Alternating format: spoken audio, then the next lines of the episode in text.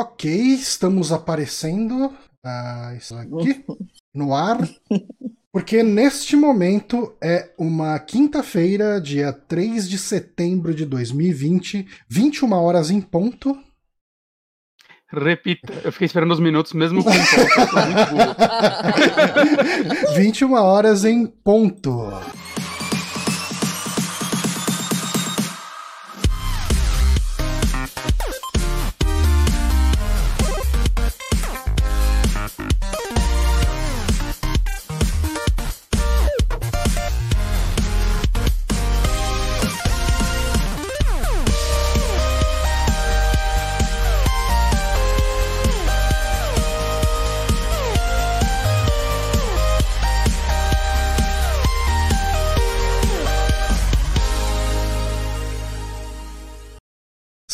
Estamos aqui ao vivo no nosso twitch.tv barra superamigos. Eu sou Johnny Santos, estou aqui como sempre com Guilherme Bonatti. Olá, pessoas! E pela primeira vez aqui no podcast temos Kelly Cristina do Lado Negro Podcast. Seja bem-vinda, Kelly. Oi, gente, tudo bem? Maravilha. Me diga, assim, uh, eu, você veio recomendada por uma pessoa que eu considero uma autoridade em terror para mim, assim, que é a Bia, que a última vez que a gente gravou sobre um filme foi justamente com a Bia, a gente fez um podcast sobre A Hora do Pesadelo 2 e o documentário Scream Queen, né, mostrando como que uhum. foi fazer aquele filme pro Mark Patton, é esse o nome do ator? Mark Patton. Mark Patton. Sim. E eu perguntei, pô, galera, quem que eu posso chamar para falar de Candyman? Ele falou, ó, oh, Kelly Cristina do Lado Negro é a pessoa. Eu falei, ok, já estou. Vamos lá. Vamos lá. Mas uh, hoje, então, uh, ah, para quem não viu o título desse podcast, simplesmente deu play ali no, no feed. Uh, hoje vamos falar sobre Candyman. Hoje, fatalmente, falaremos Candyman mais de cinco vezes. Então vamos torcer para todo tô, mundo. Tô me policiando, gente. Quero viver amanhã. Segurando. Só não tem espelho perto. É. Tem... Bom, será que vale o reflexo, reflexo da janela? Conta como espelho, lascou. Eu tô olhando pro, pro, pra câmera, será que conta? O que é um espelho? O que é um espelho, vamos, né? vamos entrar nessa, Exato. nessa discussão. Mas a gente vai falar sobre Candyman, filme de 1992, do diretor Bernard Rose, que ele me chamou a atenção Assim, todo mundo fala pra eu assistir Candyman já tem um tempo. Uh, e eu tava esperando a oportunidade de gravar um podcast sobre para assistir e guardar as minhas primeiras impressões de cara. Mas eu fui assistir um filme. Assim, o, o Bernard Rose, uh, eu acredito que, tirando Candyman e o, o, primeiro filme que eu vi dele, que foi aquele Frankenstein de 2015, a única coisa que eu devo ter visto dele foi o clipe de Red Red Wine. Se bem que eu acho que nem é o clipe de. Eh, deixa eu ver qual clipe que é. Não, não vi. É o do. Eu acho que é o do Neil Diamond. Não, eu devo ter visto a versão, a versão reggae dela. Que era. Quem cantava? Não Cara, eu nem sei do que você tá falando. Oh, red, red. Ele dirigiu um clipe? Come close to me. UB40. UB40. Enfim, okay. mas eu lembro de ter visto o clipe dele, dirigido por ele. Informação muito relevante no podcast de Candyman. Uh, uhum. Mas uh, Candyman era um filme que o pessoal sempre falava pra mim, cara, tipo, esse é. Assim, principalmente baseado no meu gosto de filme. Os filmes que eu falo, caramba, eu gostei muito desse filme. Ele fez um negócio diferente, ele fez uma parada diferente, tipo um Babadook, sabe? Aqueles filmes que, que ele é um filme de terror, ele não tenta não ser um filme de terror, mas ele é. Ele foge tanto dos clichês do terror que ele traz algo mais. Eu falei, porra, é, é, esse é o tipo, realmente as pessoas que me indicaram estavam certas. Acertaram. Eu queria saber a história de vocês com Candyman. Eu vou começar com a Kelly, nossa convidada. Vamos lá, Candyman é um, é um filme que eu tenho memória de infância, porque eu sempre gostei muito de terror, então não tem como, né? Tipo, Frankenstein. É, terror moveu muito, muito, muitas coisas da minha vida, mas quando eu era criança, minha mãe não deixava de assistir porque eu tinha medo, né? Porque eu assistia e ficava apavorada. E o Candyman foi um filme que eu, sei lá, eu tinha, nem lembro quantos, sete, oito anos, eu assisti com meu pai escondido, lógico, da minha mãe, e depois eu fiquei apavorada por várias semanas, claro. Por que será? Mas é muito engraçado que eu tinha uma, um, carinho muito grande pelo filme, sei lá, pela infância, foi uma das primeiras coisas que eu assisti também. É... Só que ele envelheceu muito bem, Nossa, uma coisa muito. que me surpreende. Ele envelheceu muito, muito bem. E o louco de pensar que ele é o primeiro filme a tratar de lenda urbana. E ele faz isso bem feito quase há 30 anos atrás. E você como ele tem problemas, tem uma série de problemas aí que a gente pode até falar mais pra frente, Uhum. mas ele envelheceu com uma qualidade muito superior, sei lá, pensando que ele também é Clive Barker, até o dos livros de sangue, o ai meu Deus, não, não é livro de sangue, meu Deus, fugiu o nome do Hellraiser? Hellraiser. Eu acho que ele envelheceu muito, muito superior ao Hellraiser, que é mais ou menos contemporâneo, sim. E você, Bonatti? Eu, eu- minha história com Candyman é um pouco triste, porque assim. é, eu ouvi falar de Candyman pela primeira vez na escola, eu não sei quantos anos eu tinha. Eu, né, eu era bem menor de idade. E. Porque passou na TV. Provavelmente eu chuto que tenha sido o segundo. É, e eu não vi, eu não, tipo, fiquei sabendo no outro dia, todo mundo comentando, não, que você fala o nome dele cinco vezes no espelho, ele te mata, e eu, tipo, gostava de terror, eu fiquei maluco, mano, eu quero ver esse filme, como assim? Todo mundo vê esse filme, menos eu vi esse filme. Só que nos anos 90, basicamente, se o filme não tinha na sua locadora, ele não existia pra você, na locadora que você frequentava. E ele não Exato. tinha na locadora que eu frequentava. Então eu fiquei anos, assim, tipo, não vi, não consegui ver. É, que- pensando que a Candyman até uma coisa de tipo uns 12 anos atrás, assim, nem faz um tempo absurdo, né, depois de uma certa idade, 12 anos já não é um tempo absurdo, é, eu tava em algum, eu, cara, não lembro em qual loja eu tava, mas eu achei um DVD do Candyman, e eu desde sempre gosto de colecionar filmes e tudo mais, eu falei, vou comprar. Tava lá Candyman, cheguei em casa e botei meu DVD do Candyman, O Dia dos Mortos. Oh, Hum, O Dia que dos Mortos. pena. Porque no Brasil não tem número no 3. E eu assisti esse filme. E eu falei, uau, mas esse É. filme é uma bosta. E eu tenho o DVD do terceiro filme aqui. E aí depois eu fui pesquisar e eu, tipo, ah, não, eu, peguei o terceiro filme que esse papo foi feito direto pra TV, eu não tenho certeza. E eu só fui ver o primeiro filme uns quatro anos atrás, assim, quando eu falei, porra, tá na hora de eu baixar Candyman. Eu baixei e vi. Finalmente. Sim. Porque ele não tá em nenhuma rede de streaming fácil, né? Tipo, acho que ele Não, aluga não no tem. YouTube, mas. é. E é caro pra alugar no YouTube, gente. Eu fui Eu procurando, acho. eu falei, eita! Quanto que tá Ah. Ele é agora? mais caro até que é. Cara, tava 20 e Nossa. pouco. Tipo, é mais do que a média dos filmes que passam. Eu falei, eita, não. Para eu já aluguei alguns Eu filmes no YouTube, filme. assim, mas tipo, seis reais e tal. Eu falei, ah, beleza. É, tipo, eu pensei o, o trabalho que eu vou ter não. caçando legendas, essas coisas. Tá, eu pago seis Uhum. reais e beleza. Agora 20 conto por um aluguel não dá, não. Não, eu falei, não, Ah, não, deixa não, pra lá. Vim conferir que é, é 24 reais é a compra, o aluguel é 9,90, o que eu acho É meio meio caro, caro, né? Com 9,90 aluguel tá, tá, tá carinho, assim. Você paga um mês de Amazon Prime aí com 9,90. Em tempos que a discussão no Exato. Twitter nessa semana tá sendo sobre pirataria, o Super Amigos apoia a pirataria.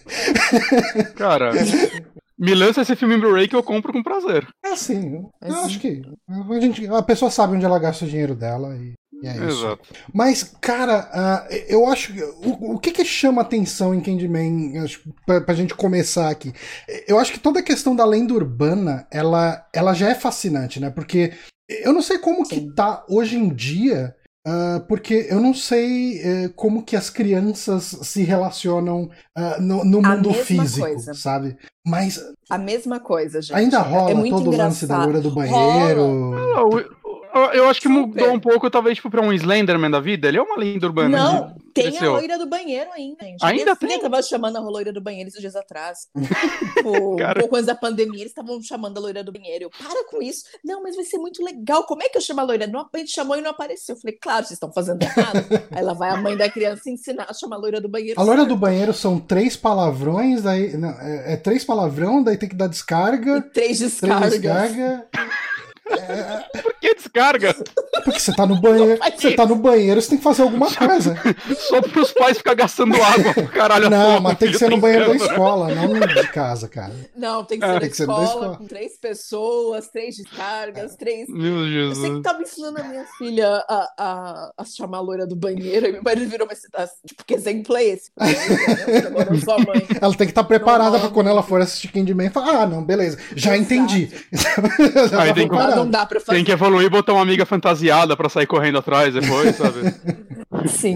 Mas o louco é que, por mais que, sei lá, você pega ali é, Hellraiser de 87, comparado ao Candyman, é um puta salto de qualidade. Tanto de Uhum. roteiro, tanto de construção de personagem. Eu acho o Candyman um, um filme muito elegante. Uhum. Sim. Ele é muito elegante, coisa que você só vai ver similar. Tudo bem, o final é um. O mestre de RPG cansou dos jogadores, ele queria matar mesmo, e Uhum. foi lá e fez tudo aquilo. Mas o filme em si, a construção dele é muito elegante. Eu só consigo pensar em filmes mais recentes com um roteiro tão elegante quanto Candyman. Eu acho ele. Eu acho que ele é muito legal, porque, primeiro, ele não. é, Ele não é um filme baseado em body count, né? Tipo, ele não é um filme sobre um Uhum. monte de gente morrendo, né? Morre duas Sim. pessoas no filme. Pelo Candyman.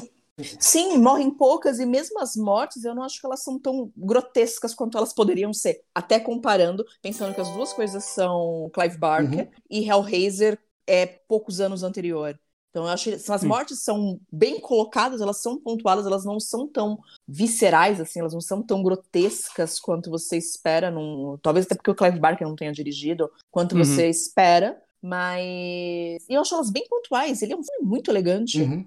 É, e, e o próprio livro, ele só tem uma morte, né? Da, da própria Sim. Ellen. Então. é- é- não- é- realmente não é sobre ele matar muito. Pelo menos no primeiro filme, né? Porque É, depois, segundo e terceiro, pelo amor de Deus. Né, mas, e, e eu acho que isso é, é, faz sentido com a história que ele quer contar também, porque o lance do Candyman é que ele é uma lenda urbana, ele quer ser uma Uhum. lenda, né? É assim que ele se descreve. E se ele saísse matando que nem louco, ator direito, é, ele não ia ser uma lenda, ele ia ser uma caçada policial, saca? Ia ser alguma Exato. coisa. Mas não, é, é tipo, alguém morreu e, tipo, as pessoas contam história sobre esta pessoa que morreu. E esse é o lance dele. Tem, tem que ser sutil, tem que ser aos poucos, tem que ser Sim. essa construção, né? Senão não, não, não funciona pra mim. Isso, uma coisa interessante é como o Candyman surge na vida da Ellen, né, na, na história, porque ah, a história ela começa. é, isso é uma coisa que eu achei muito legal, porque eu, eu sabia do lance de falar cinco vezes o nome, etc., mas era tudo que eu sabia sobre o filme. Eu não sabia de absolutamente mais nada. Então, como o filme começa, né? A gente tem a Ellen ah, trabalhando numa tese ah, sobre lendas urbanas. Ela tá, tá perguntando. Ela, nem tava. eh, ela nem começa falando exatamente de Candyman. Né? Ela tá entrevistando Sim. pessoas. Tem até um cara lá que, que fala de uma- da babá que colocou o bebê dentro do micro-ondas e tal. Sim. Ela dá meio que uma risada, fala, ah, beleza, né? E tal, daí ele sai. E, ah, se bem que eu acho que é a Bernadette que tá ouvindo esse cara, né? O, da lenda urbana do. Elas estão comentando entre elas. É, é que você vê o adolescente ali, tanto que ela fala, ah, nossa, eles estão ficando cada dia mais jovens, né? E tal. Ah, Sim. e eu não lembro qual. Mas assim, elas estavam pensando em qual que ia ser a tese e.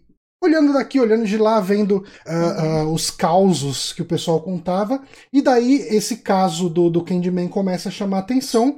E isso é uma diferença que. eu- Assim, eu não li o livro inteiro, eu comecei a ler essa semana, não tive Uhum. tempo de, de ler inteiro. É um conto, na verdade, é bem curtinho É, até. e, e no livro, ah, pelo menos até a parte que eu li, as mortes do Candyman não eram noticiadas, não tinha lugar nenhum, tanto que dispa- ah, dis- ah, surgia uma dúvida se tinha acontecido, se não tinha, se tinham mentido. No, Sim.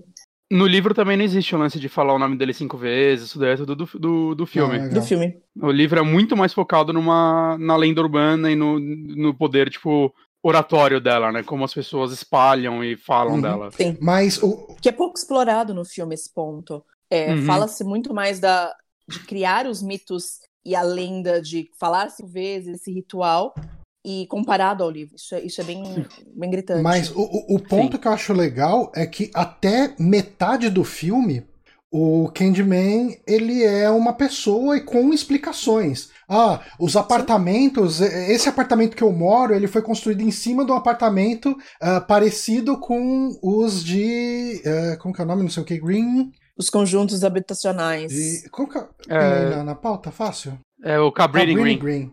Que aliás é uma história bem interessante, Cabrini Green, né?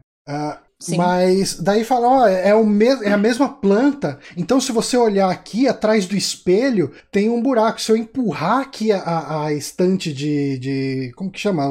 A estante das pastas de dente, né? espelho, Tirar o espelho ali sim. e tal. É, eu consigo abrir um buraco pro apartamento do lado. Ó, dá uma olhada que ela faz com o apartamento dela, com o apartamento do lado, que por sorte estava vago. Uh... pois é, né?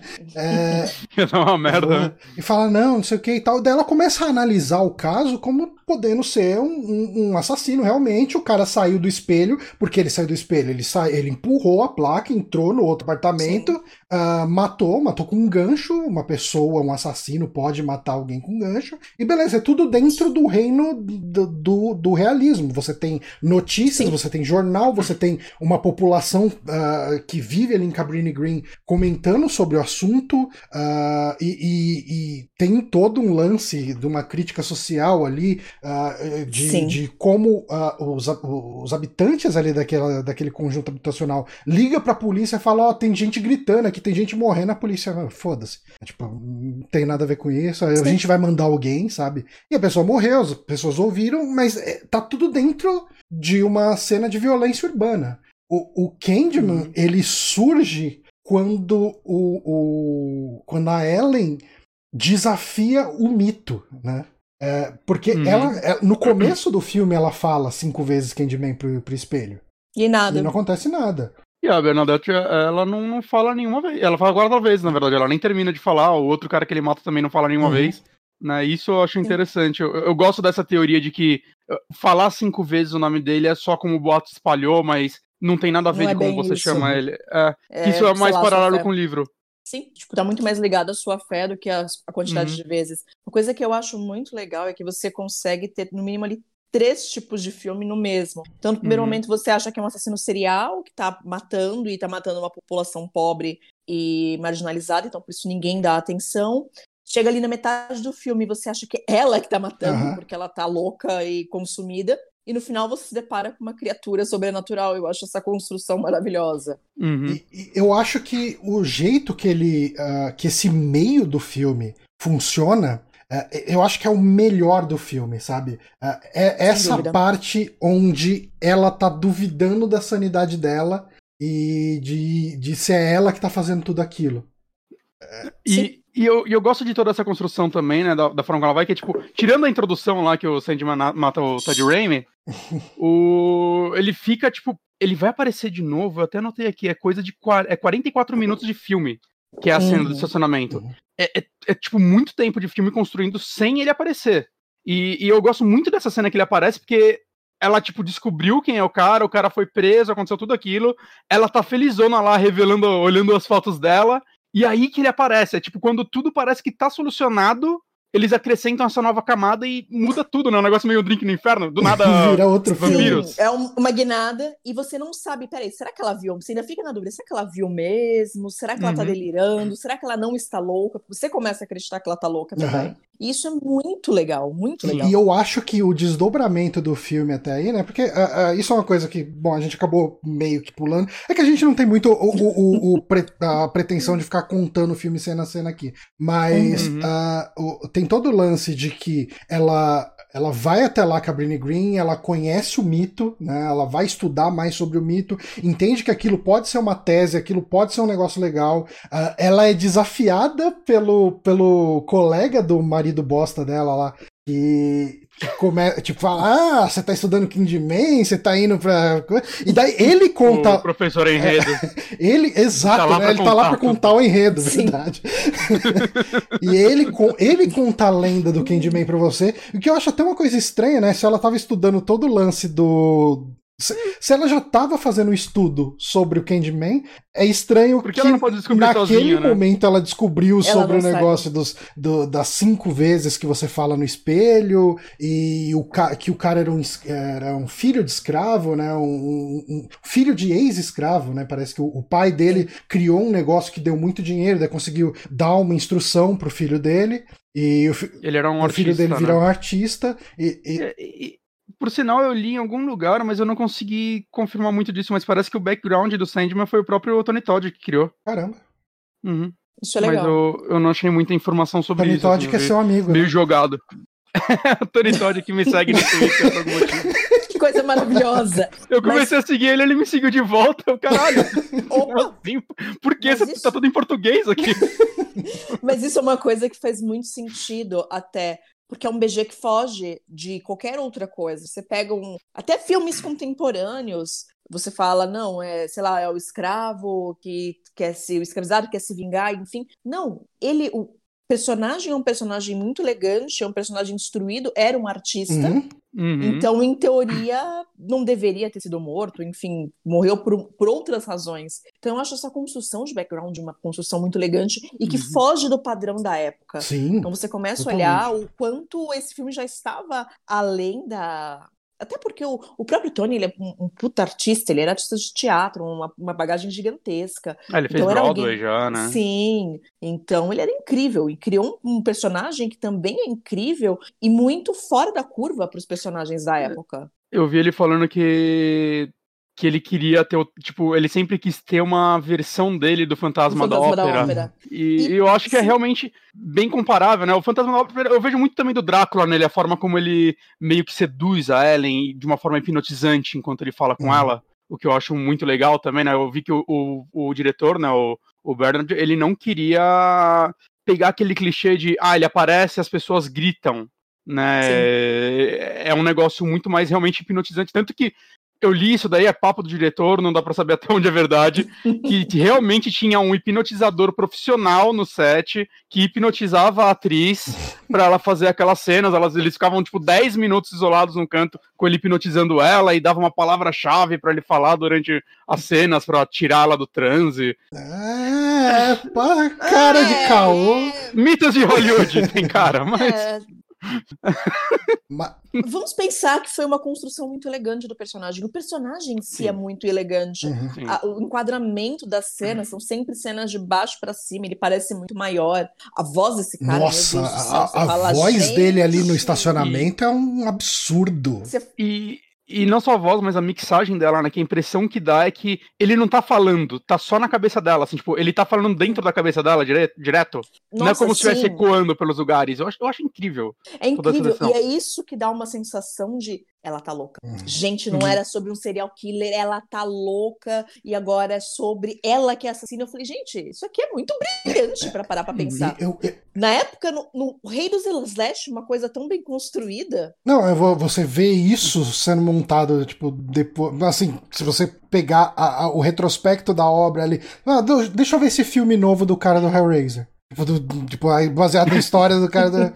É outra coisa, né? Sabe? Total, Sim. total. Mas, e, e daí, bom, retomando a história, a gente tem toda essa primeira parte, né, de... E daí ela entende, ela é apresentada essa lenda do Candyman, né, que era o, o artista, daí ele pintou ah, uma, uma mulher que era filha de um, de um homem rico, ali, branca, ah, e daí ela engravida, é- é- é, tipo, ele engravida ela, né, e daí o, o pai fica possesso por causa disso, e arranca o braço dele, passa, joga favo de mel em cima dele, to- taca ele, enche ele de mel e deixa o cara ser comido pelas abelhas e o cara fica gritando ali até morrer, né? É uma morte terrível, uma morte horrível. ah, e, e daí se constrói a lenda, né? A lenda é apresentada pra Ellen.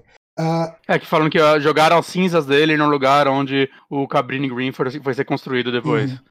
E, e daí, assim, ela se interessa pela lenda, mas ainda assim ela ainda tá pensando naquilo como uma coisa criminal. E daí Sim. ela vai investigar a questão da, da menina que morreu, que era. Como que é o nome da menina? Ela tem um nome. Não sei o que, Jean. sei- Ah, enfim, Ai, ela vai investigar. Ela tem o nome bem. É, mas é, vai investigar ali a morte dessa menina.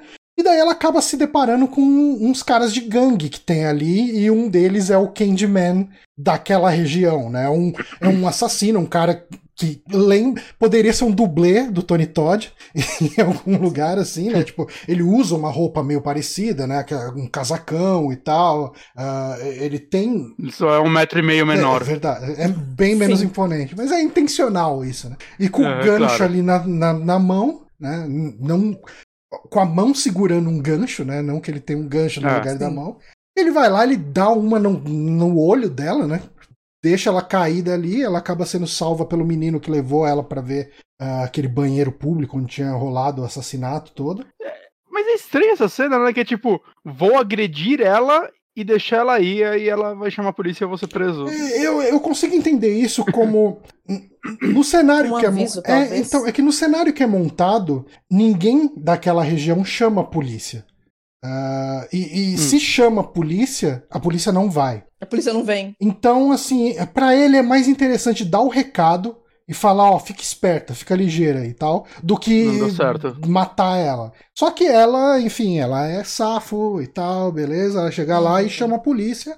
E é o, o delegado ali, o delegado fica maravilhado com ela, né? Ah, nossa, Sim. você denunciou, a gente precisava, a gente já tava atrás do cara, e você resolveu o problema e tal. E nessa, ela chega e fala: Não, ó, não. te-" E o, o, o menino, né, que, que guia ela pra conhecer tudo isso, fala: Ah, não, eu tô ferrado, agora o Candyman vai me matar e tal. Fala: Não, não tem Candyman, o Candyman não existe. E esse é o ponto que, que triga né, o, o, o Candyman.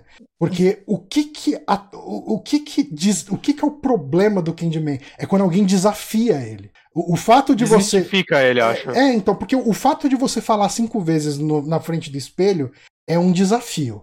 Você tá desafiando. Porque você sabe que se você falar cinco vezes, você vai morrer. Então, se você tá falando. Tá alimentando a lenda. É.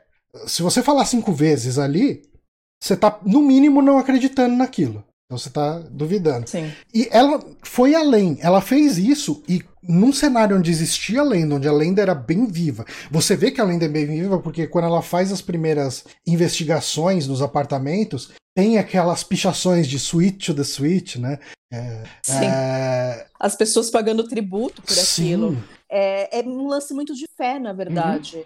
É, é- ela contesta a fé dele. Então, sei lá, parece que a lenda se alimenta dessa fé e a partir do momento que alguém duvida, ele perde poderes. Uhum. Então, por isso, talvez ele apareça para ela.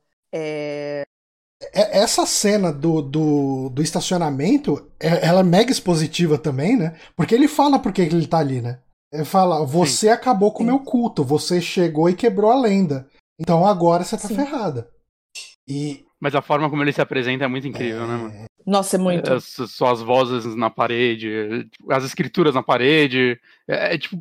É é uma forma de descrever um personagem que. é, Eu acho que nenhum. Dá pra, dá pra chamar ele de um vilão de slasher, de certa forma. Nenhum outro dá pra você descrever de uma forma tão elegante, Uhum. tão. Cara, única. o pior, é muito louco. Ele não é um vilão de slasher. Apesar É. de. É uma tentativa, mas ele entra numa, numa, numa vibe completamente diferente porque ele tem alguma motivação. Sei lá, não Uhum. tem muita motivação no Jason ou no. Sim. Ele é mais trágico, né? Exato, ele tem ali um motivo de vingança. Os outros são muito tipo, tá, e aí o, o lance é matar. Aqui você Uhum. tem uma série de outras coisas construídas nesse enredo antes de matar. Então é o medo, é essas nuances. Será que eu tô louco? Será que eu não estou? Que não se vê em filmes da mesma, de novo, não se vê em filmes da mesma época. Uhum. E muito menos em Clive Barker, porque Clive Barker ele é muito. é, eu, não, eu tenho alguns incômodos com Clive Barker, eu acho que ele é muito exposto, ele é Uhum. muito, muito grotesco pro meu gosto, sei lá. Eu acho que eu prefiro um, um terror mais elegante, uma coisa que mais se oculta, do que o tão escrachado, tão grotesco. Uhum. E me- a- isso você não encontra no Candyman. E é muito louco. Ele é diferente, ele consegue ser elegante, ele retoma muito do que era, sei lá, você começa a olhar terror ah, anos 40, mais ou menos, ou talvez virada do século. Diferente do que a gente vê ali, tipo, anos 60, anos 70, 80, que você tem os, os serial killers, os assassinos e os slashers, todo, todo esse Uhum. terror. Ele retoma um, um ponto que ele já não se via há mais de 30 anos dentro do terror. Ele é, ele é bem.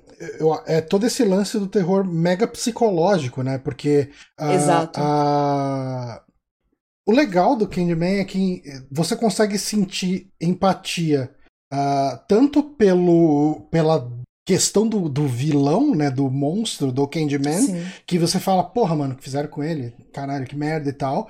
E ele retoma isso como um espírito de vingança, mas você tem muita empatia também com a situação. É desesperadora a situação da Ellen, né? É porque Sim. é- ela é uma pessoa que ela tá querendo construir a vida dela, ela tá num casamento falido, mas ela tá tentando ainda, sabe? Tipo, o, o casamento Uhum. tá claramente fracassado ali, o marido dela é um bosta. E assim, a- tem coisas que E não no são- livro ele é mais no bosta livro ainda. É gritante, né? Hum. Mas é, tem algumas coisas que até ficam meio subentendidas, porque o, o marido dela lá, o Trevor, é esse não é o nome dele, Trevor. Sim, o ele, Trevor. ele é um professor naquela universidade que ela estuda, né? E ela tá fazendo a tese dela. Ah, às vezes dá até para você extrapolar de que de repente aquele, aquela questão do professor que pega aluno é uma coisa que é um modus operandi dele, sabe? Tipo. É, porque Sim. ela era aluna, é, né? Então. Uh, poderia ser extrapolado para que de repente em algum momento ela foi aluna dele, se apaixonou por ele, eles chegaram a construir uma vida e de repente isso está acontecendo de novo com ele com uma outra aluna. Uh, que, por sinal, é a única pessoa que atua mal realmente Nossa, no filme. cara, que, que Nossa, terrível gente. que é aquilo, cara. É, o filme inteiro todo mundo manda bem. Aí, tipo, aquela menina não faz sentido nenhum, assim. Não, ela é deve ser sobrinha de alguém, não, não faz sentido. É, é, muito bizarro. Já na primeira cena, né, que ela aparece ali, é, que, é, que, que ele tá no final da aula. É, tipo assim, é, ó, você precisa parecer que você tá apaixonada pelo professor. Ok, ela fez o estereótipo perfeito da pior novela da Record da, da hum. aluna é, apaixonada pelo professor. Uh, mas até ali ela parecia que era só uma extra, né? Mas aí ela tem mais tipo, duas cenas com ela com diálogo. E aí você, puta que pariu, por quê? Gente, ela picando aquela carne, meu Nossa, Deus do cara, céu. Que terrível. uh, mas daí a gente tem toda essa parte dela da, de você ter uma personagem que ela tem uma vida, ela tem uma ambição de carreira, ela tem uma motivação que ela quer construir uma tese. Quando toda essa, essa parte do prendeu o Candyman, né? Prendeu o Candyman falso ali. Ó, você saiu no jornal, o pessoal tá querendo publicar a gente. Pô, você fala, não, beleza, vai dar certo a vida dela agora. E aí, cara, aparece o Candyman no, no, no estacionamento, a vida dela vira de cabeça para baixo, assim. E, e, Total o jeito que isso começa a falar, ah, você me desafiou, já vou, já vou jogar você no pior cenário possível, né? Eles jogam ela na casa da, da, da mulher, né? Da, da mãe solteira ali que tá no, no, lá em Cabrini Green. Ela não sabe onde tá, ela acorda no chão, toda ensanguentada, com um machado do lado, um, um cutelo, né? Um machadinho de, de cozinha. Ela abre a porta, já vê a cabeça do cachorro da mulher olha do lado ali a mulher no berço todo ensanguentado e, e, já vê aquela cena. E é uma cena de pânico puro, né, cara? Porque você não Sim. sabe o que, que tá acontecendo, é uma gritaria para todo quanto é lado e você fala: caralho, o que, que tá acontecendo aqui nesse filme, cara? E, e, você entra na maluquice dela, né, da Ellen, naquele momento, que você fica você fica sem norte, você fica perdido ali com o que, que tá acontecendo. Você nem sabe se é real ou não, né? Porque é tão. Exato. Uhum do nada. A, a, primeira coisa que eu pensei é do... era que aquilo ia ser um sonho, sabe? Um devaneio, alguma coisa. Uhum. Tem esse detalhe. Eu, eu acho uma coisa que eu acho muito engraçada. Eu normalmente me incomodo com sangue, mas é, a quantidade de sangue naquela cena é extremamente uhum. necessária. Uhum. É muito bem colocado e eu acho muito engraçado a maneira com que eles usaram esse sangue. Não lembro nenhuma cena anterior ter ser tão sanguenta, sanguinolenta, tão sangrenta. Então ela te choca, e te choca numa medida muito correta. É porque o que você hum. tem de sangue até esse momento é na morte no começo do filme, né? Aquela morte introdutória, Sim, mas... que é um, um, sanguinho que sai do teto, né? Que as casas de, de, é, de um... americana é tudo de isopor. E daí assim, a pessoa morre ali em cima e já o teto fica manchado de sangue.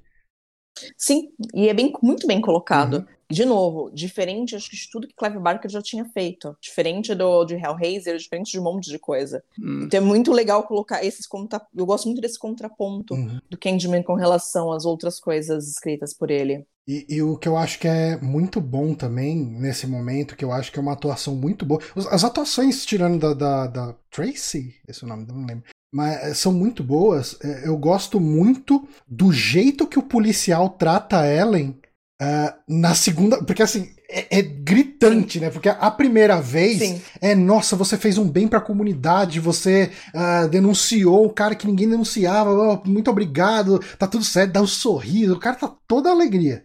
Na segunda cena que ela foi pega ali, porque ela dá uma, assim, no meio da confusão, ela mete um machado na, no braço da menina lá na, na casa. Uhum a Ellen tá, tipo, naquele estado de, de. Ela tá atônita, né? Ela tá em choque, claramente em choque. Fala, ah, então, é, é, você tá presa, você entende isso? Você tá entendendo isso? Tá. Ela demora para responder, ele dá tapa na mesa. Você entende isso? É, Sim. É. É muito, tipo, eu tô muito full, você acabou com a minha construção, você acabou uhum. com, com, a minha denúncia, agora você não tem mais valor. Eu acho essa construção muito real, é muito legal. É demais, cara, é demais. E, bom, o que a gente pode partir aí do filme? A partir daí a gente começa a ver a Ellen tentando entender se ela tá louca ou não, né? E, porque pouco depois, acho que é praticamente a próxima. Assim, a gente tem toda a cena dela saindo da delegacia, né? Ou tem toda a questão também que ela liga pro marido, o marido não tá em casa, uh, para falar: Ó, oh, vem me buscar na delegacia, eu tô presa aqui e tal. Tem toda essa questão. Aí, depois de um tempo, o cara vai chegar em casa, vai ouvir a secretária eletrônica, vai lá, busca ela, tudo. E... E, e, e, todo o filme, essa parte vira sobre a mídia querendo cobrir isso também, uhum. né? Isso eu acho que é uma parte bem legal, Sim. né? Ela isolada na casa dela, é, vendo na TV o que tá acontecendo, né? Fotógrafos na frente, é, é, é bem legal, assim, também é, é, essa outra parte da construção, né? uhum. né? Tipo, porque ela é inocentada, né? Tipo, não tem prova de que ela sequestrou a criança nem nada É, isso é tipo. é verdade, né? A criança é. some nisso tudo, né? Uhum. É. É o que o advogado diz, eles querem, não iniciaram pelo sangue, porque eles estão esperando aparecer o corpo da criança para iniciar por, por assassinato, assassinato, né? Uhum.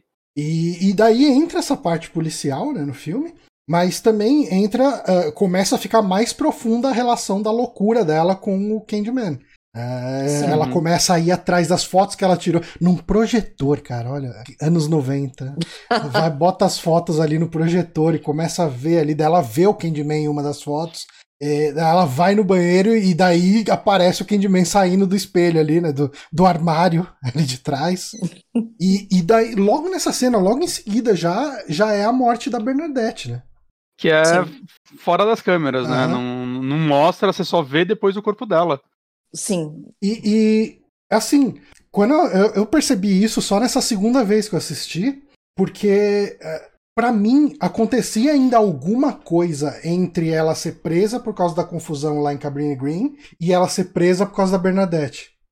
Uh, Sim. E, e, não, é muito direto, né? É, é assim, ela sai da cadeia, vai para casa, passa alguns dias, né? Mata e volta. Dá, dá a entender que passou alguns dias, poucos dias, né? Uns dois é, dias, assim, muito rápido. E assim, não, cara, chega, ela tá lá em casa, é, de repente aparece o Candyman, e é legal que o Candyman, ele faz a proposta para ela, né?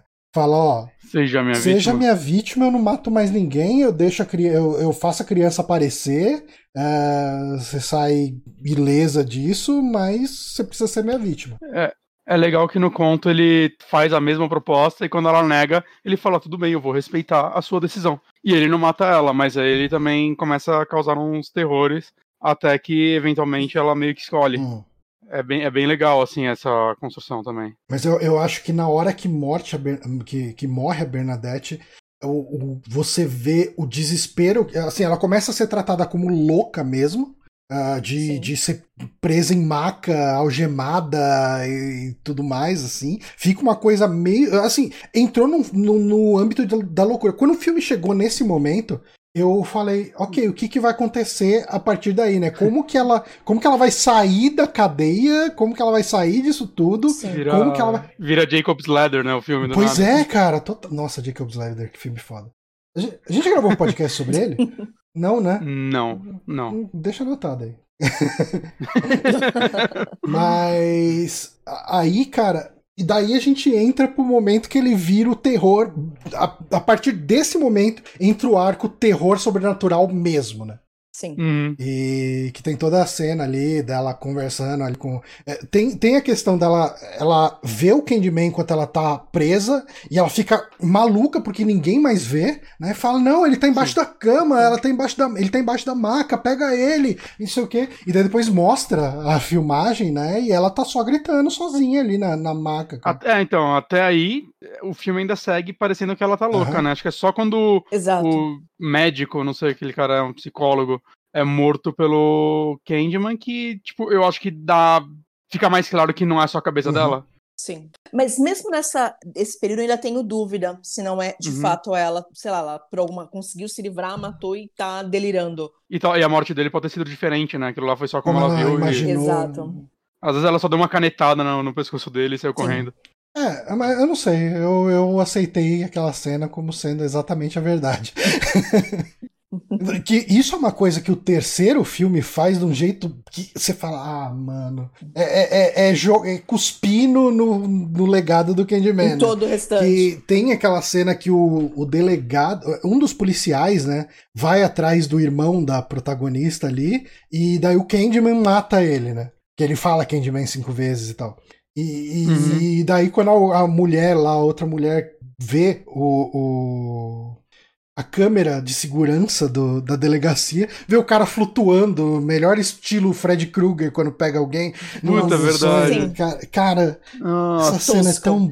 E assim, ela não mostra pra ninguém, né? Porque a polícia ainda tá atrás da, da menina e ela vai lá e fala: corre que eu vi que não é verdade. Caralho, é só mostra. Tá, tá gravado. É, é, não, não era ao vivo. Não faz sentido nenhum isso. Nossa, não. Filme não, de terceiro não dá, gente. É, é ele, é, ele é doloroso, hum. assim, dói na.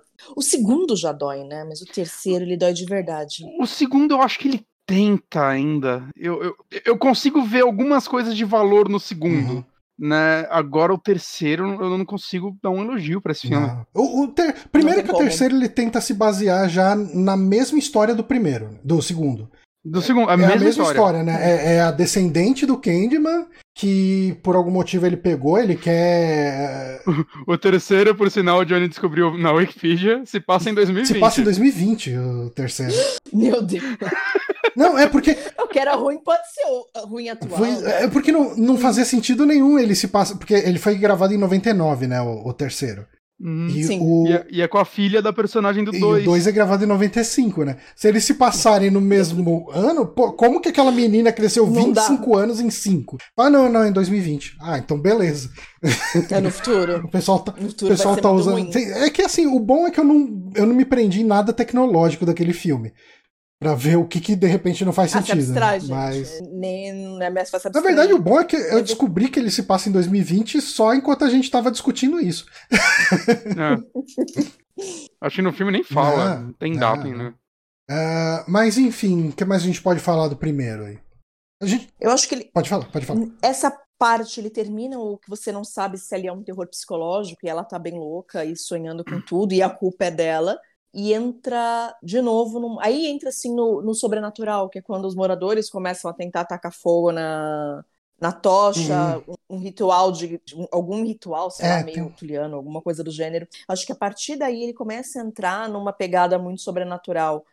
Eu já não acho ele tão feliz nessa parte, essa parte começa a ficar muito com, acho que ela é muito é, rápida. Bem, bem e ela é muito confusa. E eu acho muito esquisita essa cena, porque ela chega lá onde ele tá escondido e ele tá, tipo, dormindo em cima da mesa. Eu acho esquisito. Por que, Por que, ele, tá ele dormiria, É uma vibe né? muito, tipo, Sou Drácula, sabe? É, então eu achei muito esquisito, porque é. até então ele meio que teletransportava, uhum. né?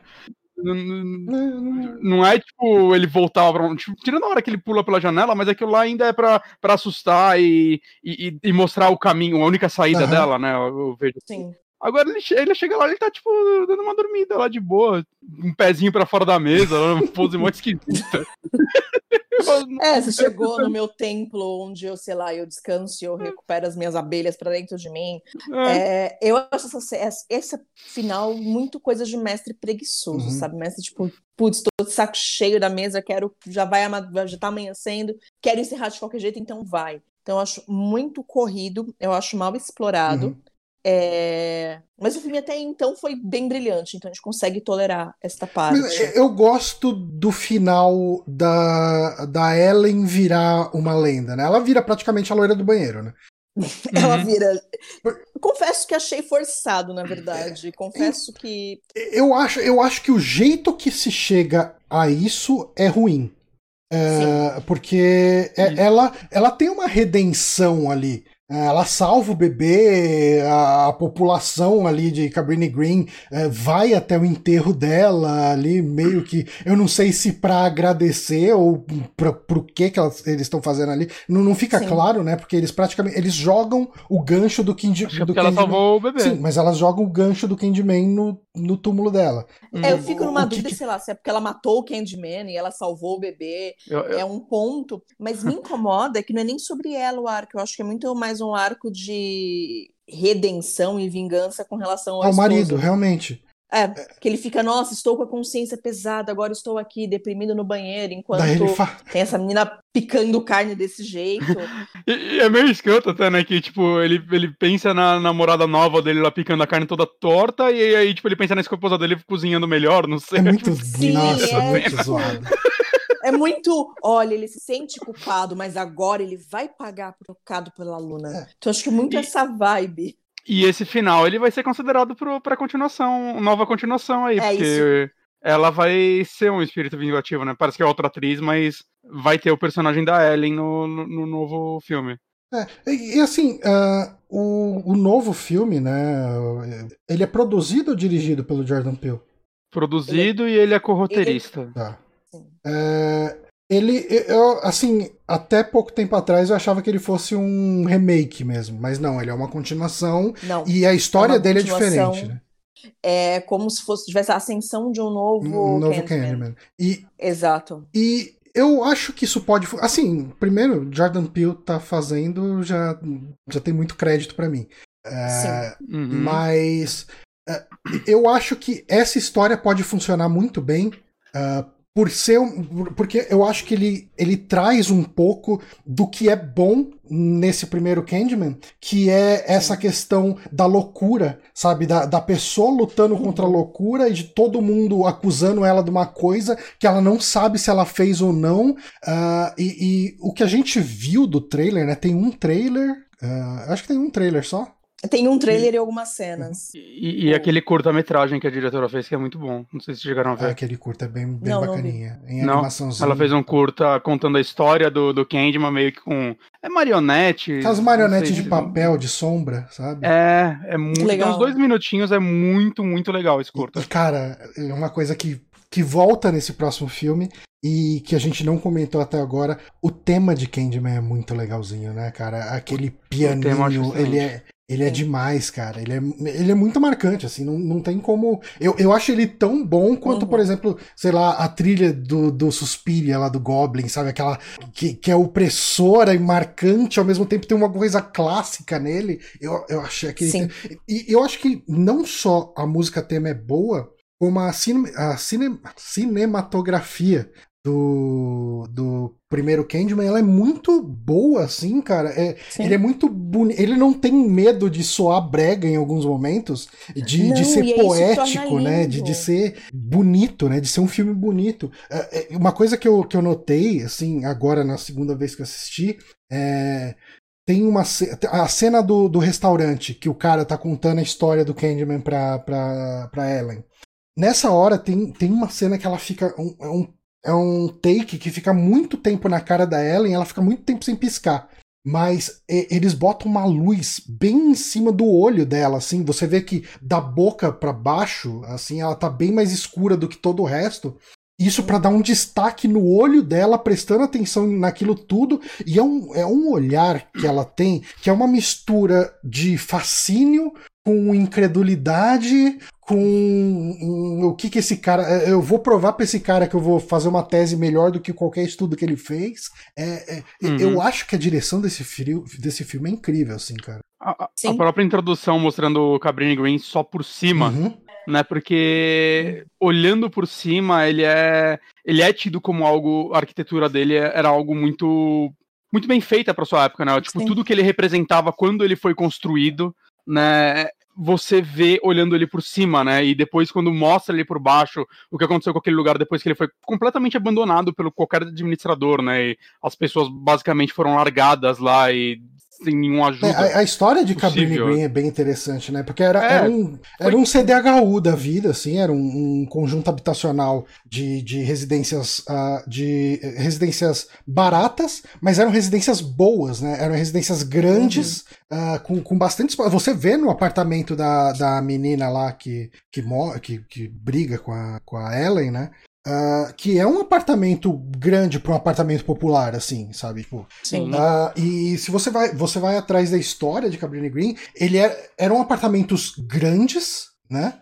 Com área de lazer, com tipo, tinham uns corredores abertos para ser área social, para os habitantes socializarem entre si. Ele era um negócio, era um puta de um projeto foda assim, tipo, para para aquela época, é, conjunto habitacional popular com elevador era impensável, sabe? Eles fazem um monte de coisa desse tipo, só que o que, que acontece? É, eles fazem isso, entrega pro pessoal, só que não tem qualquer tipo de manutenção do Estado que, que forneceu aquilo. Então, ó, tá aí a casa, o aluguel é mínimo, se vira. Aí, tipo, quebrou o elevador. Dane-se. Foda-se. É, não Quebrou tem o elevador. ninguém pra cuidar de elevador, não tem ninguém pra cuidar de área comum. E daí a gente vê aquela Cabrini Green que a gente vê no, no filme. Que todas Uhum. as paredes de, assim, de hall, de entrada, de, dos corredores, dos, da, do, do- do- do- da escada, né? Da escadaria, portas as portas do apartamentos, apartamento, tudo grafitado, tudo. E daí, assim, um apartamento vagava, traficante, o pessoal entrava ali, virava ponto, virava boca de fumo, virava o que fosse, assim, porque não tem, não tem supervisão, você chama a polícia, a polícia não vai, não tem nada, cara. Parece. Teve uma época que eles tentaram revitalizar e parece que a prefeita da cidade de Chicago foi morar lá e teve toda uma propaganda dela indo morar lá e, tipo, ela ficou três semanas e saiu à noite sem avisar ninguém, saca? É, é, é um negócio, né? que, tipo, é, é triste, assim, como ele foi abandonado e Sim. o que ele se tornou. E no final das contas, acho que destruíram tudo, né? Demoliram tudo. Não, já foi tudo destruído, é shopping. Virou shopping. né? É. Que É. pariu. E, e, assim, não construiu nada, né, no lugar pra moradia popular da, da galera. Não, pra teve nada assim, nem afastado, né? Muitas famílias tiveram que sair de Chicago, É, não, inclusive. terrível.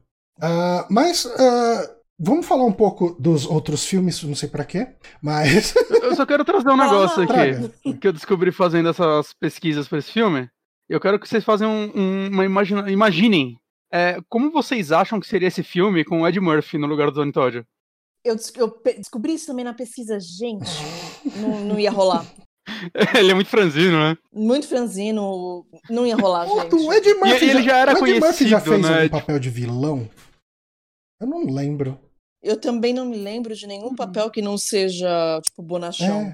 É, então. é, é, Ele já era marcado, ele já era muito conhecido nos anos 80, então ele já era marcado Sim. pelo tipo de personagem que ele fazia. Você ia olhar pra ele e esperar ele sorrir um É. momento.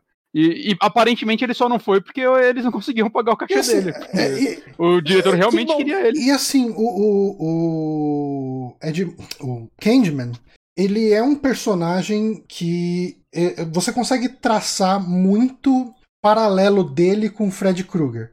Ah, por, por causa da questão dele precisar estar no imaginário dos outros para ele existir, Sim. o terror dele ter a ver com o inconsciente, né? Um é sonho, o outro parece ser um devaneio, uma coisa que você não sabe se aquilo é real ou não. Ele tem alguns, ah, alguns pontos de intersecção. Se de repente ele quisesse levar o filme para um, pra um lado de comédia de horror, ah, eu não sei Sim. se ele seria nem um pouco. Não, eu acho que ia seria ser um tipo. pouco.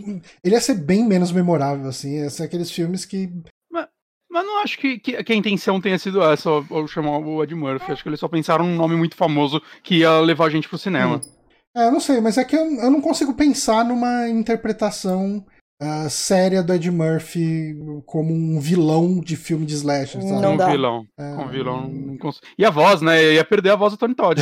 Nossa, cara. Nossa, perder, perder o Tony Todd já seria É. uma tristeza, assim. O Tony Todd não tá pra esse novo filme, né? Tá, ele é o Ah, cara. ele tem? Sim, Sim. porque é, é uma transferência de legado. Ah, que da. Então, isso que é o louco. Mas eu quero perguntar, vocês gostaram do trailer? Eu gostei, mas eu, eu não achei. Eu, Eu, eu gostei, mas. eu não achei é, incrível, mas eu gostei. Eu. Eu meio que odiei o trailer. Sério? Mas tudo que eu odiei no trailer é coisa que eu acho que não vai estar no filme. Você não gostou da Porque montagem o, tra- dele? o trailer, tô analisando o Uhum. trailer. E não a história que a gente pode ler o parte do plot, essas coisas. Eu tô falando o trailer. Ele parece muito que quer vender um filme do. Tipo atividade paranormal, Hum. que é barulho alto e jumpscare e pessoas gritando o tempo inteiro. E assim, Isso é- nem, nenhum filme do Jordan Peele tem Nossa, isso. cara. Nenhum dos, dos dois filmes de Exatamente. terror dele tem isso. Sa- cê- Beleza, que ele não é o sabe o que, diretor que desse tem filme. muito jumpscare? Sabe o É? que, que tem muito jumpscare? Candyman 3. Um monte de filme merda. Candyman Cara, 3 Candyman tenta, 3 né? é Mas, toda hora. Candyman é Toda hora, necessidade, cara. né? Toda hora. Mas enfim. Mas é pela época. Se você pega, ele é 99, época do pânico, Hum. gente. É o auge dos- desse, desse tipo de jumpscare. Nossa, mas Então toda hora ele quer te dar um susto. Mas eu não sei, eu acho que deve ser montagem do trailer mesmo. Então, eu também, ah, esse daí tem muita cara de, tipo, o estúdio quer vender esse filme, muita gente vai no cinema querendo ver esse filme e vai se decepcionar, porque, pelo menos eu espero, ele vai ser um filme mais sóbrio e sério como o primeiro. Eu, eu vi o acho- outro filme que a, a Nia da Costa fez, ela fez um, um filme só e uma série, né, o Little Woods, e não é um filme de terror, mas é um filme muito, muito bom. Hum. Então, assim, eu, eu, quero acreditar nessa parceria aí do Jordan Peele com ela, que... Eu acho que vai ser bem isso. Eu acho que vai É. entrar muito na vibe do- de como o pessoal vendeu tanto o Hereditário quanto a própria bruxa, que você acha, nossa, vai aparecer vários Uhum. demônios. Aí o filme. E é um filme lento. Então eu acho que vai acontecer muito, muito mais capaz disso do que jumpscare. Não faz sentido nem pro Jordan Peele, não faz nem sentido pro tipo de cinema. E a real é que não faz, não conversa nem com o que vem sendo feito no momento atual que a gente tá. Sabe que eu gostei muito muita desse gente tá redundante, mas no momento de cinema de terror hoje, você tá ali É que eu no... sei- o, o cinema de terror é que eu, eu vejo ele muito dividido, né? A gente tem esses filmes tipo da A24, do Jordan Peele, Sim. né? Esses filmes que eu, que eu tenho pra mim que são os bons. É, Mas aí a gente tem o paralelo de tipo uma Maldição da Chorona, Atividade Paranormal, Annabelle, que esses são os filmes tipo barulho, barulho, barulho, barulho, porque tem que dar susto e pouco conteúdo, né? Eu realmente acredito que esse filme não, não vai seguir aquele caminho, porque eu também acho que putz, não. eu eu não acho que o Jordan Peele se envolveria numa parada dessa e é, Candyman tem um universo tão rico assim, ainda mais na mão dessas pessoas que pode ser explorado que Sim. fazer um filminho de terror genérico de adolescentes gritando na escola, eu, eu não acredito que essa galera vai fazer Não isso não. faz sentido, é meio, meio desnecessário, na verdade. Uhum. Não sei se emplacaria de novo uma, uma série pensando em terrorzinho de susto, ainda mais porque ele vai envolver questões raciais também, isso já Exato. deixaram bem claro. Não faz sentido ser mais um, um filme de susto. Primeira vez com protagonistas negros realmente na- nos papéis principais, né? Porque Exato. até então os três filmes são com três loiras, tirando o Sim. Tony Todd. Uhum. Exato. E, Então você Então- traz ali pontos muito muito relevantes e faz mais sentido não ser um jumpscare, até pela trilogia, sei lá, você pega Território Lovecraft, o Lovecraft, Lovecraft Country, do, que também tem o de Jordan Peele. Eu tenho que assistir. Nossa, meu Deus, isso é muito maravilhoso, eu preciso converter todo mundo a assistir isso, porque isso é realmente muito eu, bom. ba- eu deixei. É, Eu eu- baixei aqui pra assistir. É incrível. Eu comecei a ouvir é o podcast de sério, é bom vocês lá no lado negro sobre. E, E daí eu falei, não, eu vou parar, eu vou assistir, daí depois eu vou voltar pra ouvir. é, o primeiro não tem, tem só um spoiler, o, resto- o segundo eu estava muito emocionada, dei vários. Já dei vários, estava muito emocionada, assim, mas... Mas sabe o que, que eu Conversa. gosto muito do, do Jordan Peele? Eu, eu acho que ele consegue construir, por ser, obviamente, um diretor negro, eu acho que ele consegue construir personagens negros que não são só um estereótipo. Ele consegue construir uma Exato. família negra, tipo, no, no Us, né, no Nós, Sim. ele constrói uma família, é uma família de classe média, eles são negros e, e Sim. e assim, ah, você, você consegue enxergar a identidade de um personagem negro sem ele apelar para um estereótipo, sabe? Tipo, Exato. é, é- isso é muito. é- existe uma linha que para Hollywood parece tênue, mas eu acho que é a falta de gente negra em Hollywood produzindo coisas. Mas isso é, No terror em particular, É. né? Exato. mas isso na mão do Jordan Peele, o jeito que ele constrói um personagem negro, ele é uma pessoa crível, é, é aquela pessoa que você conhece e você conversa Exato. e tal, tudo, é, e não um cara que fala que nem um rapper. Não é humano, não é. é- Não foge. é- é- É o cara que podia sentar do meu lado no trabalho, podia ser minha família, podia ser qualquer coisa. Totalmente. E é isso que é muito incrível no Jordan Aham. Peele. São esses detalhes de quanto eu consigo me reconhecer naquele personagem. Eu acho que o Lovecraft Country é muito rico dentro disso. O Nós, apesar de eu não. Eu tenho alguns problemas com Nós, mas ele também é muito rico dentro disso. E eu acho que é o caminho que ele vem seguindo, de não criar estereótipos, e já deixaram bem claro o quanto é, essa, é, temas muito atuais com relações a, de relações raciais vão estar no Candyman. E, de novo, é um personagem que lá nos anos no no começo dos anos 90, ele já foi construído fora da curva do que você Uhum. tinha de personagens negros. E Ma- Mas eu vi que na- nos anos 90, o primeiro filme, ele causou algumas polêmicas também com alguns críticos e diretores negros mesmo. Que acharam, que acharam o filme muito racista em, em muitos pontos. Sim, né? ele tem muitos problemas. Tem, é. Ele tem E- Uhum. muitos, muitos problemas. É, Ele recebeu umas críticas bem ferozes, mas comparado ao que se tem, eu acho que ele tem um menor. E muitos dos problemas, eles são bem endêmicos daquela Aham. época.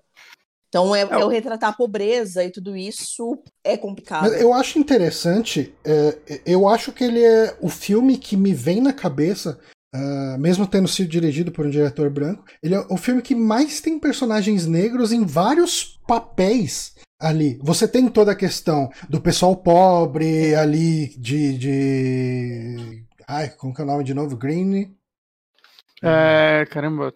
Cabrini Fugiu. Green. É, eu tava com Green. Candy Green na Difícil cabeça. É, Cab- Candy É. Green.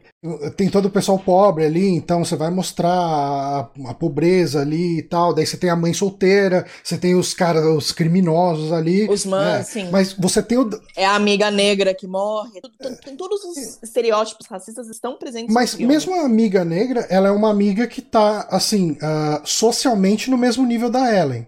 Ela Sim. é uma pessoa que frequenta a mesma universidade, eh, que tem o mesmo grau de instrução, ela é uma amiga próxima, ela tem o mesmo convívio. Você tem o delegado, sabe? Você tem. eh, você Sim. tem. eh, geralmente, em filmes, principalmente de terror, você tem um personagem que ele é o negro. É, É um ó, tipo de ó, personagem. Olha, esse é o negro. Mas ali você tem. Eu entendo que. eh, eu, assim, não é meu lugar de fala, obviamente, mas eu entendo que tem. ah, de- ah, tem as, as duas ah, faxineiras ali também, né? De novo, ah, Sim. voltando nos, nos estereótipos do pobre e tal. Mas eu entendo que exista problema porque ele estereotipa. eh, Você tem muitos personagens que podem ser vistos como estereótipos, né? O, o, o bandido, o, pobre, Sim. a mãe solteira e tal, tudo. A maioria é tudo muito supersticioso É, também. tem a né? questão Um do, do supersticioso e tal. Isso é foi uma das críticas realmente pessoal. Mas você tem, Sim. você tem uma variedade de personagens ali também na questão, é, pelo menos no meu ponto de vista, né? Você tem a, a Bernadette, que é, é- tá ali no mesmo nível social. ah, você tem um- o delegado que pode ser visto como, sei lá, de repente, É uma autoridade. uma autoridade, realmente. é- eu acho isso. ah, eu acho uma, é, é, uma característica diferente do que você via em filmes da época. 92, né? 92, isso é bem diferente. Uhum. É, de novo, ele tem problemas. Eu não acho que a riqueza do personagem venha de todos esses outros personagens negros que circundam. Uhum. Até porque você está falando de novo de uma região bem pobre, então faz sentido Sim. você ali, talvez, um, não tivesse um delegado branco, que a pessoa não assumisse essa, essa posição, porque é uma posição problemática.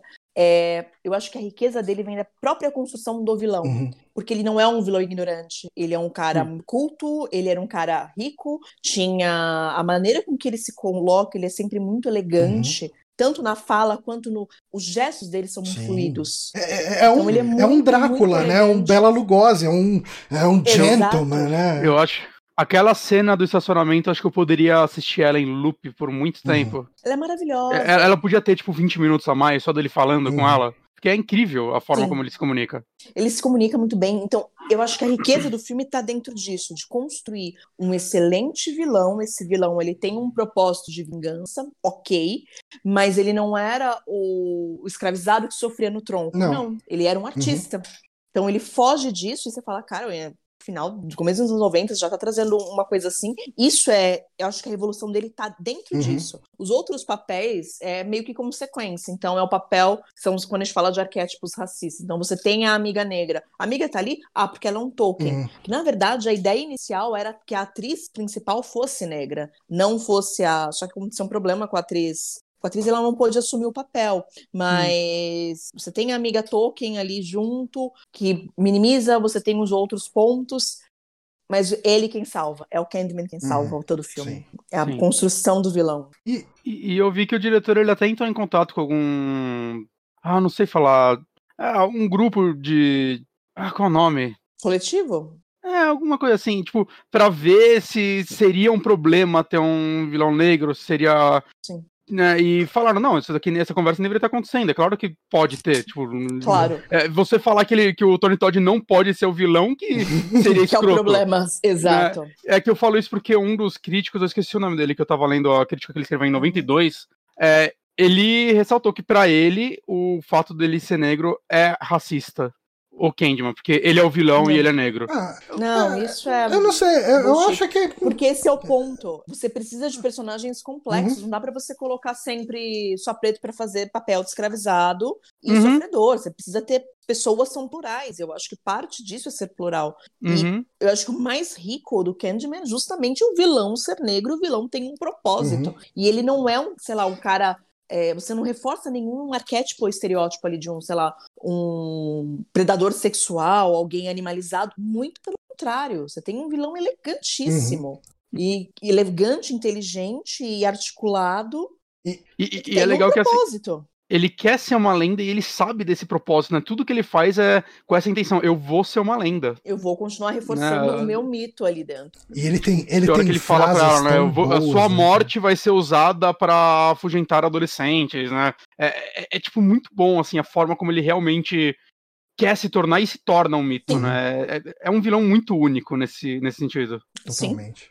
Cara, o que mais? Você tem curiosidade que você queria trazer aí, ô Bonatti? Sobre o filme?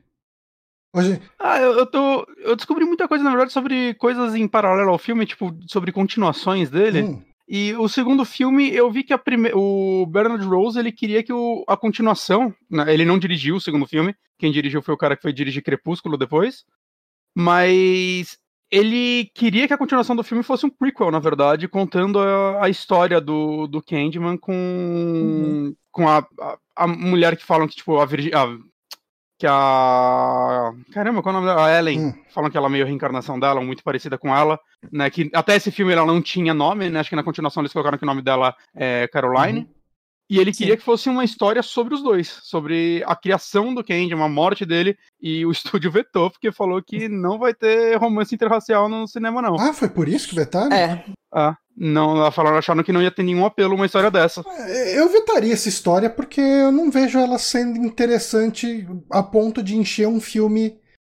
um filme é, inteiro. É, um filme Sim. inteiro. Eu, eu acho que o jeito que ela é exposta no segundo e no terceiro filme é suficiente. Sabe, tipo, Eu- te eu- eu mostra os flashbacks, te mostram as cenas ali, você vê. Ah, ah, vão trazer o gore pra mostrar ah, é, o, o Candyman morrendo, né? E tal. E- É, Seria só um eu- eu acho que- sofrimento. Mas eu acho que até não mostrar como no primeiro, eu acho que é mais efetivo. Não, não, com dúvida. certeza, com certeza. Você tem uma lenda e a lenda não tem origem. Então você Exato. tira. Você, você ganha muito mais coisa e você cria outras no meio do caminho. A razão de eu não gostar do segundo é justamente essa, como eles exploram essa história e ficam ali e falam, gente, desnecessário. É, nada, nada do que é narrado no primeiro pode, é, tipo, quer dizer que é 100% como foi narrado, Aham. né? Como o professor roteiro lá fala pra gente naquela parte do filme. É, é, é- é um estudo da lenda. Ele chegou nessa conclusão. Mas a partir do momento que a gente não vê, ele pode estar certo, ele pode estar errado. Pode ter mil interpretações dessa Uhum. lenda. E Exato. acho que o segundo filme, quando ele mostra um flashback, ele martela, não é isso. Beleza, que o flashback do terceiro é um pouco diferente, então a gente pode viajar e falar que não, que era Não. só alguém pensando daquele jeito, mas isso daí é só erro de roteiro, mano. Vamos, vamos lá. erro de continuidade. É. Mas isso é bem triste. Eu acho que o grande problema do segundo, e que é o assistível, o terceiro a gente nem comenta, é justamente querer explicar demais. Cara, não Uhum. explica, não precisa.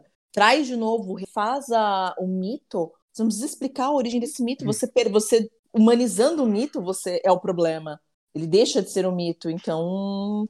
É bem eu ruim. acho que ele, Não é eles se baseiam, eles se pegam ah, não na coisa melhor que tem do, do primeiro, né? O primeiro tem todo esse lance do mistério, da questão da loucura, de você ah, se sentir compelido, ah, se sentir, você ter a simpatia com, com a heroína que tá passando por uma situação terrível e tal. Sim. Não, ali é, ó, o Candyman tá vindo, se você falar. Eles repetem vezes- a mesma fórmula, Ah. só que mal feita, É. né? Tipo, ele, ele Sim. ainda é, ah, não, as pessoas acham que é ela que tá matando. Então, ah, meu é, Deus do céu. ma- É mesmo no terceiro. ponto, mas feito de cada vez de uma forma mais No amadora. terceiro, eles têm esse Sim. personagem como sendo lá o irmão da, da protagonista. E, e eles não sabem o que fazer com ele. Deixaram ele preso e ele não faz Não. nada. E é um ator ruim pra Todo mundo é ruim pra caramba, né? Nossa, o terceiro, a galera. O terceiro é muito, sofrível. O segundo, eu acho que pelo menos as atuações, em boa parte, elas entregam, entregam alguma coisa. Eu, eu gosto muito do personagem do marido. Hum. Eu fiquei triste quando ele morreu. que ele é engraçado mesmo. Mas não sei. eu- ah, O segundo é ok, o terceiro é desnecessário, na verdade. Ele é muito O segundo tenta. É. Ele tenta ainda, e você consegue. hum, Você tentou O- errado, mas consigo tolerar. O terceiro, enquanto eu assisti, eu mandei uma mensagem pro Johnny falando: Isso aqui parece o piloto de uma série de TV do Candyman que deu errado. o terceiro tem Boa. muita cara de piloto de série Ele de tem TV. muita cara de, de, de coisa pra TV mesmo, né? Ele. Uhum. É, Ah, o diretor, ele basicamente só fez TV, coisa pra? TV. O E diretor dirigiu isso. Eu acho que sim. Ele dirigiu, tipo, o Smallville depois, ele só, só, só dirige coisa de TV mesmo, então... dá- E, e, assim, Faz quase sentido. teve, quase teve um quarto filme também, lá pra 2004 foi anunciado, ia ser história de... ia se passar, acho que na New England, Nova Inglaterra, eu não sei, é traduzido literalmente, Nova eu Inglaterra? não sei. mas Acho que sim. É aquela Ah. ponta lá em cima dos Estados Unidos. Aquela ponta E- do Lovecraft. ia se passar lá e ia ser. ó, a história desse ia ser bem diferente. Ia ser sobre um professor ou professora que é descendente do, do Candyman. Puta que pariu, de novo. Que bom que. Ai, é. mas como as pessoas gostam dos desenhos. Nossa, cara, né? eu não entendi. Assim, cara, fez o segundo filme, você contou a história de uma descendente do Ken. Forçar, vamos forçar a barra, mas beleza, tá. Dá pra tolerar uma história. Cara, sem Porque ele viajou pra outro estado, eu não sei, mas. E cada um é beleza. num lugar, né? Porque o 2 é lá pra New Orleans e o 3 é... é Miami ali, não? Aqui tem um monte de latino lá, eu não lembro onde fica. Não lembro de outra. Não Porque daí lembro ele, daquilo, o, o acho. terceiro eles substituem os negros por latinos, né? E tem, tem que ter um elemento ali, de um- uma minoria étnica ali pra falar. Uhum. É, Que horror, mas é é exatamente isso, isso. né, cara? Mas Mas a gente quase teve filmes com potencial, porque quiseram fazer um filme do Candyman versus Hellraiser. Nossa. Nossa, é da mesma época do Jason versus Fred Krueger, meu Deus do céu. É que assim, eu, eu gosto de Fred vs Jason. Eu, eu, eu acho um filme realmente divertido, mas porque são dois personagens que não têm real conteúdo. A, a ideia deles é. São filmes que você vê pra se divertir. É, É, sangue, Candyman. sangue. Candyman tem um conteúdo e Hellraiser tem o seu lado também de sobre o, o mito, do, as histórias do inferno, a caixinha lá de não sei comentar. Configuração dos lamentos. Mas assim, Ah, tem- tipo, eu Não tenho tem nada a ver os dois. A... Não tem nada a ver, não Como eles- conversam nem no mesmo universo. É só porque é do Cliff Barker. O próprio Cliff Barker falou, gente, isso é uma péssima ideia, não façam. Pensa que ele, o Clive Barker já é o rei da, da péssima ideia.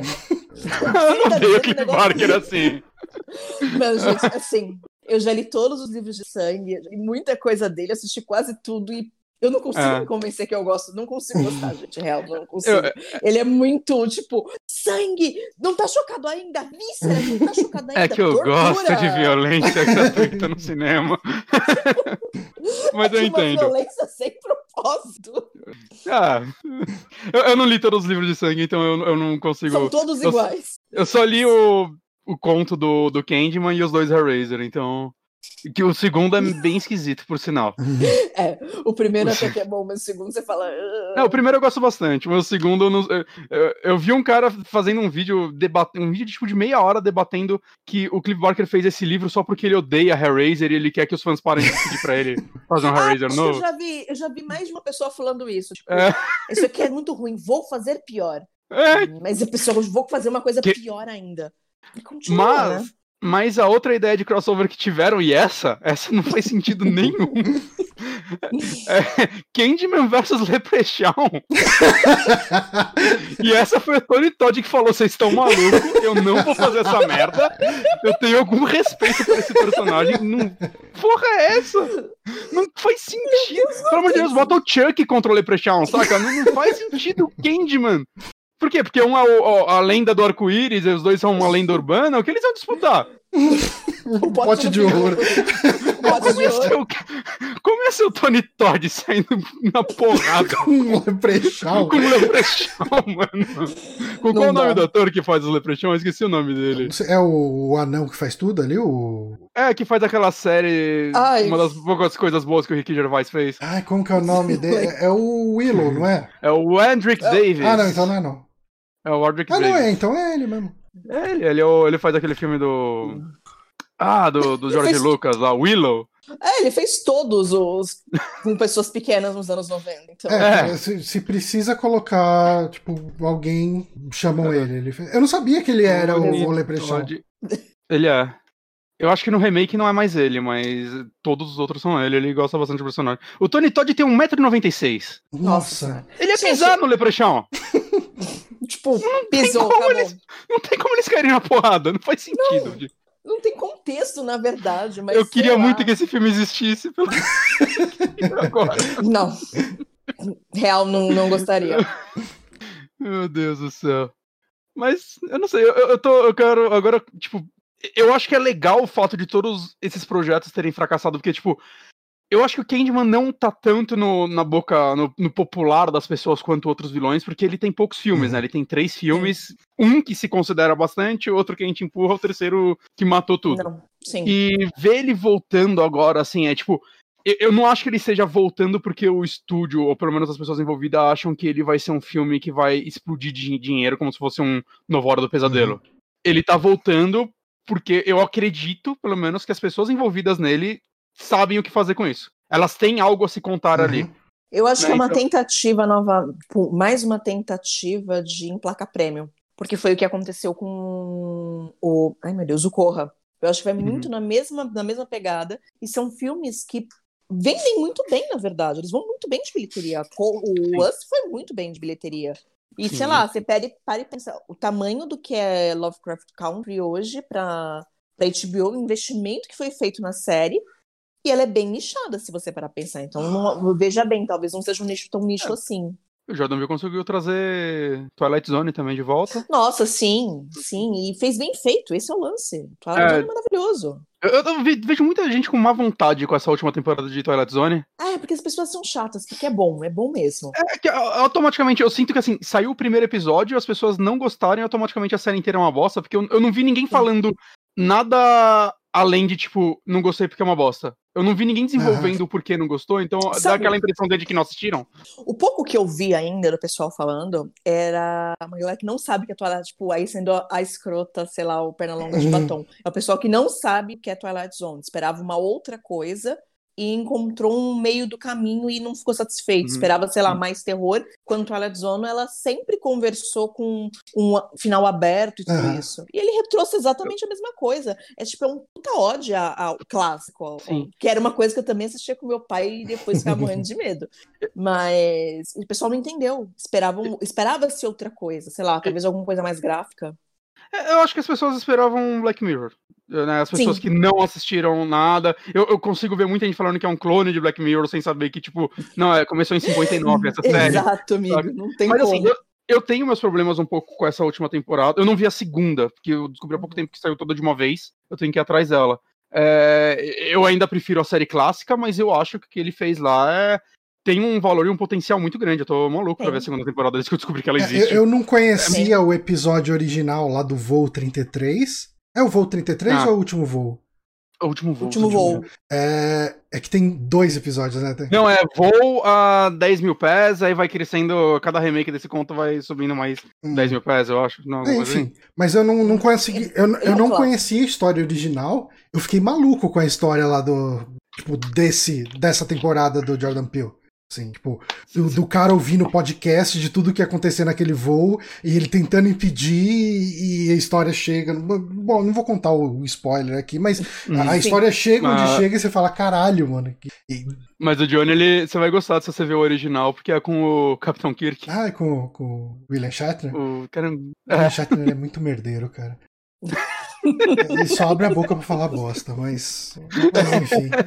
É, vou assistir. Eu achei tudo, todos os Twilight Zone original aqui de 59. Vou É ter fantástico, cara. É maravilhoso. Eu acho que vai gostar. Você vai gostar.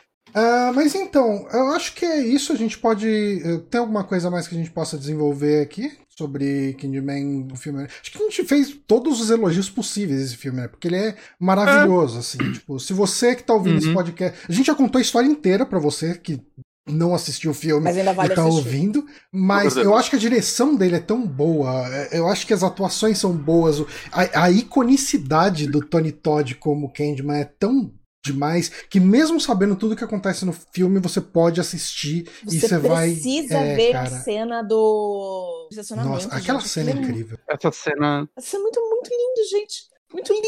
Enquadramento de baixo para cima, gente. O cara já é gigante, enquadramento de baixo para cima, é maravilhoso. E a mixagem de som, que nem o Bonatti falou, aquele som vindo no, no, no seu cérebro direto, Não. cara.